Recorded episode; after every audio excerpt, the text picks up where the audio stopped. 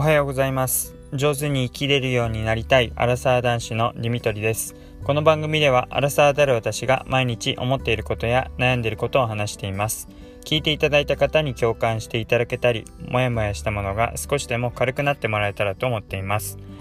おはようございます、えー、月曜日の朝になります。えー、風は、えー、秋の感じ気持ちいいんですが日差しがまだ夏のような感じでしかも今日は雲が、えー、ない青空が広がっていて、えまた日中28度とか29度とかそれぐらいまで上がって暑くなりそうです。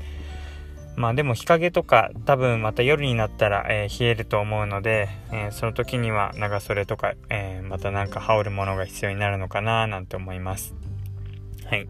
えー、まあ、過ごしやすい時期ではありますね。えー、っとですね、まあ、土日皆さんリフレッシュできましたかね。えー、私は、えー、結構気持ちよくリフレッシュが、えできて、えまた、えいい休みができたなっていう感じです。で今日はですねあの車を持つことについて、えーと、どんなことに気をつけたかっていうこととそれからこれから持ちたいっていう人に対して、えー、まあ、気をつけてほしいというか、まあ、心得てほしいことっていうことで話をしたいと思います。えー、まあ、私は車をですね、まあ、も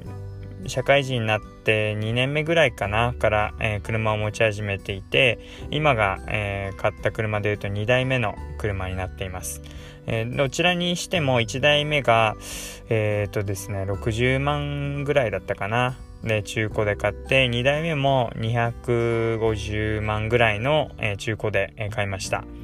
で、まあ、どちらも中古で買ってよかったなって思うんですが、まあ、やっぱりそれでもうん、ここは気をつけた方が良かったなとか、えー、いうところもあるので、そのことについて今日話せたらなと思います。というのも結構後輩からですね、車を持っていなくて、あの、車っていいですよねって、えー、かっこいいし、なんかこう、いろんなとこ行けるのがいいですよねってことでよく話を、えー、されるので、まあ確かにそうだなって思う部分もあるんですが、結構メリットだけ目について、まあデメリットが目につきづらい。実際に、まあ所有してみて気づくくことが多いと思うので、そのことについて、えー、まあ、知っていただけたらなというふうに思います。まあ、まず良かったところとしては、まあ、車を持つことによって、あの、移動範囲は広がりますよね。例えば、電車しか使っていない、バスしか使っていないってなったら、駅の近くとか、えー、どうしても駅から歩ける部分でお店に行くしかなくなるところが、もう車で移動できるので、まあ、主に駐車場があればっていう感じですけど、駐車場があることで、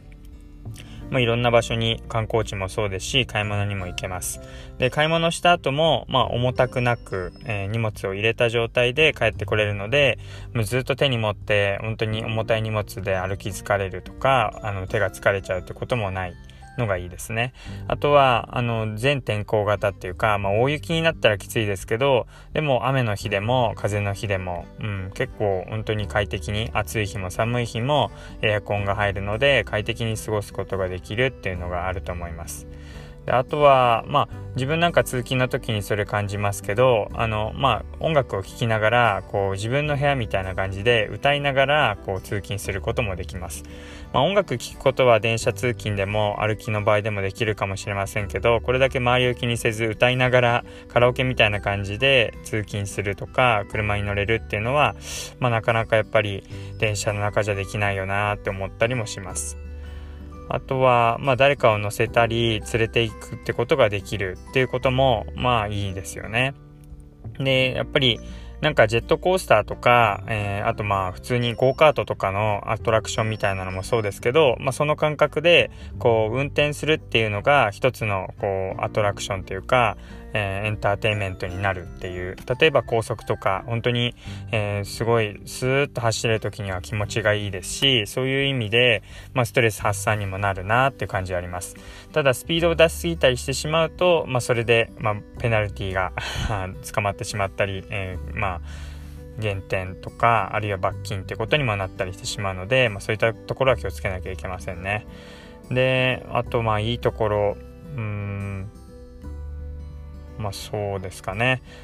まあ、行けないところに行けるとか行動範囲が広がるっていうのが一番大きかったかなというふうに思います。でただですね、まあ、リスクはもちろんありまして、まあ、車を持つ時に何を考えたかっていうと本当にこれ足をあの踏み間違えたり一歩スピードを出しすぎたりすると誰かをこう引いてしまったり怪我をさせてしまう可能性もあるなってことはすごい思いました。感覚的に言うとなんか自分がまるでナイフを持ったかのようなそんな感じです。だからそういう意味で、まあ、手軽なんですけど事故とか、まあ、何か、えー、本当に人の命に関わるようなことが起こってしまうっていう怖さはあるなっていうふうに思いました。でまあ事故をしたことはまあないんですが、まあ、結構聞くといろんなとこぶつかったとか、え、巻き込んでしまったとか聞くので、まあ、そうやってなると相手に対しても迷惑をかけるし、うん、家族に対してもそうですしお金をかけてしまう本当に何百万何千万という世界なので、まあ、保険には入ってるんですけど、まあ、それでもやっぱり心のダメージも大きいだろうなと思うので、まあ、そういう意味での怖さはあります。で、何よりも考えてほしいのが出費の部分です。まあ、まず単純にこう買うっていう、その時にかかるお金をイメージする方多いと思うんですけど、それだけじゃなくて、やっぱランニングコストがもう、やっぱりこれは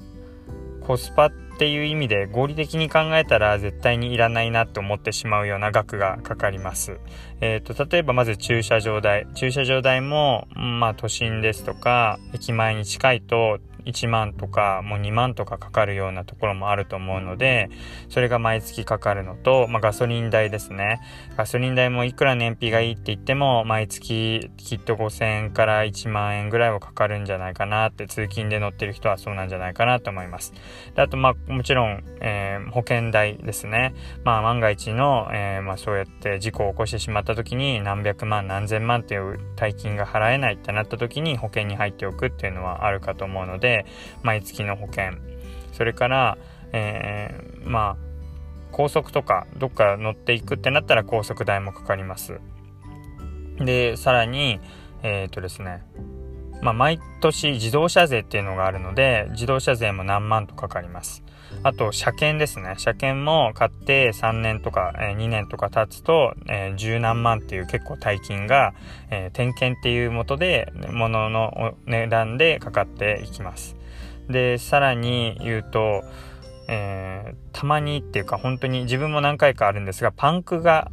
タイヤのパンクなんかを踏んでしまってパンクしているとかあと本当にどっかにすってしまってへこんでしまうとか、えー、傷がついてしまうので修理に出すっていう風になると、えー、それで何万っていうのが一気に飛んでいきます。私はタイヤ1回パンクしていたことがあってでタイヤパンクで1つだけ直せばいいかと思いきやバランスを整えなきゃいけないっていう1個だけ変えるとそこに負担がかかってしまうっていうかこれ多分、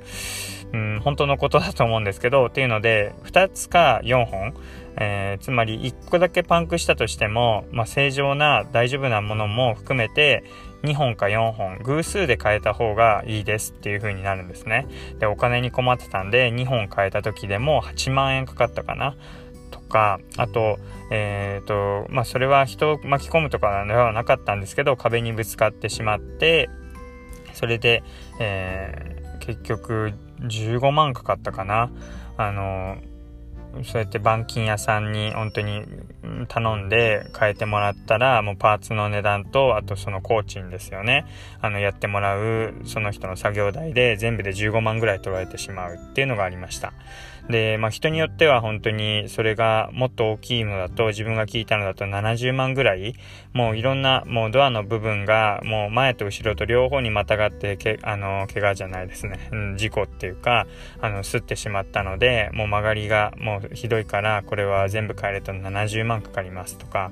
本当になんか小さな車っていうか安い中古車だと普通に買えてしまうぐらいの値段を払わなきゃいけないっていうのが、えー、生まれたりします。だそういう意味ですごいリスクは高いなっていう感じがありますね。で、まあ、ただ、まあ、またいいところに戻るとすると、まあ、そういう休みの日に出かけるとか、あの、雨の日でも通勤に使えるとか、うん、まあなんか、かっこいい車とか自分が好きな車をこう所有している持っている自分の車っていうそういうなんか所有している喜びみたいなのはよく言われたりしますよね。なんかこうブランド物のバッグ持ってると嬉しくなるみたいな感覚で車を持ってるっていうのがすごい自分のステータスになって嬉しいっていう人も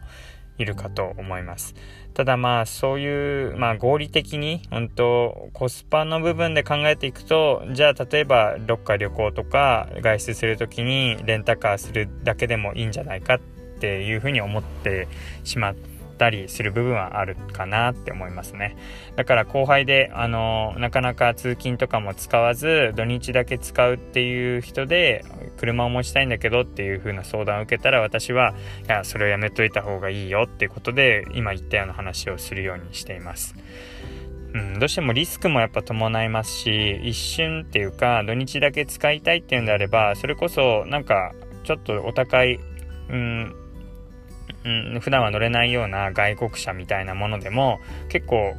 あのカーシェアみたいなあのものであのシェアリングができるアプリで確か本当にそうやって外国車を専門に、えー、シェアリングしているところとかありますし、まあ、それでいきなり運転しづらいんであれば全然あのタイムズのレンタカーとかであの一般のコンパクトカーとか乗用車を普通に国産のものでレンタカーしていけばいいと思いますし、うん、それで十分じゃないかなと思ったりしてしまいます。で買い物の部分で、まあ、重たい荷物があって日常で使いづらいっていうのはあるんですけど、まあ、それはもう我慢するしかないっていうか、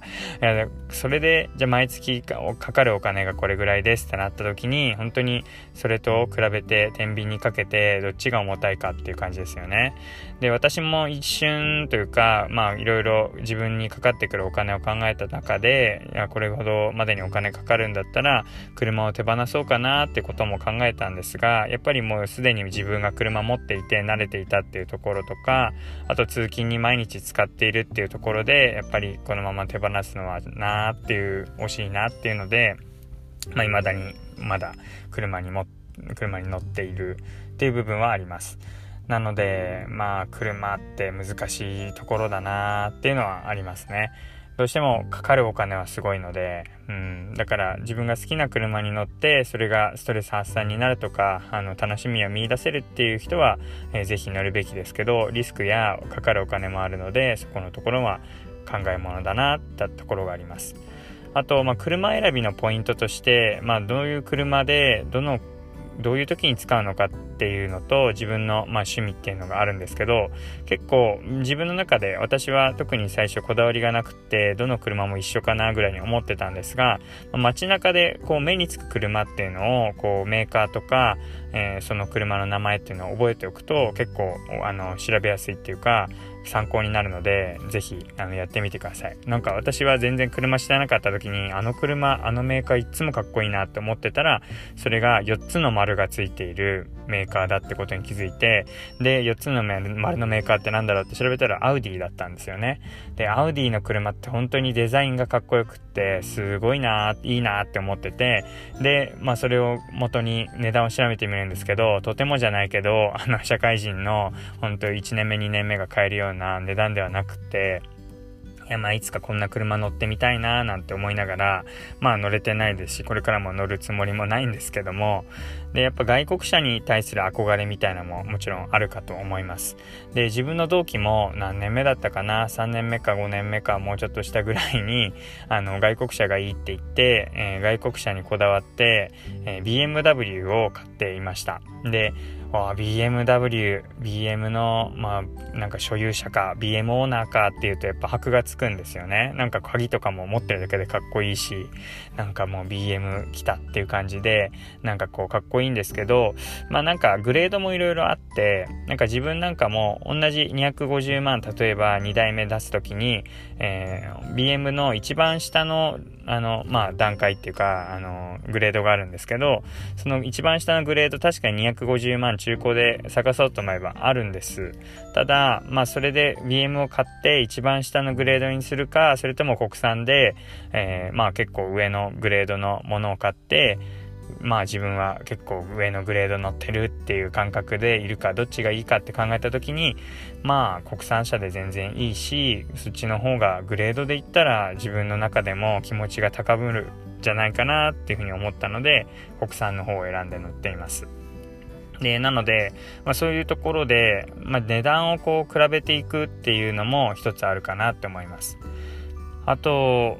うんまあなんか自分の中でもう外せなくなってしまったなっていうのは今結構ほんと機能性の部分で車もいろいろ変わってきていてあの例えばあのそうですね、まあ、自動にブレーキ踏んでくれたりこう横にこう対対向車じゃないですね。と並列して並んでてこう車線変更しようとしたらあのぶつかりそうな時にこう知らせてくれる。普通の車って言ってもう10年前20年前にはなかったような機能っていうのがもう安全っていう意味で安全性をこう高めるために、えー、機能の部分でかなり変わってきているので、まあ、そういうのは本当にデザインに勝ってしまうんじゃないかなって自分なんか思ってしまいます。まあ本当にデザインとか、まあ、レトロでかっこいいとか、なんかスポーツカーとか、まあいろいろこうこだわる部分あるかと思うんですけど、まあ安全にっていう部分と運転しやすさっていうことを考えた時に、自分は機能性っていう意味で新しい機能、そういう前に人がいたら自動で止まるとか、前の車についてって高速でもうほんと手放し運転みたいな形で、えー、もう自分で、えー、ブレーキとかアクセルとか踏まなくても前の車について自動でスピードを保ってくれるとか、なんかそういう本当に自分が運転しやすくなる、安全に運転できるようになる機能の部分でやっぱ高まっていくっていうのを感じていて、そこの部分でやっぱ譲れないポイントっていうのが出てくるよなっていうふうに思いました。だから、まあ、自分の中でこう街中でこう走っている車見てああれかわいいなとかかっこいいなっていうのを見つつ機能でどんな部分が機能でいいんだろうっていうので調べながら自分にとって本当に必要なものなのかどうかっていうのを考えて、えー、車の購入をしていくとより納得感あるお買い物ができるんじゃないかなっていうふうに思います。はい、えー、車のことは本当にいろんなことあるのでうん、なんか長く話してしまいましたが、はい、えー、今日はこの辺りにしていきたいと思います。ということで最後まで聞いていただいてありがとうございました。またお会いしましょう。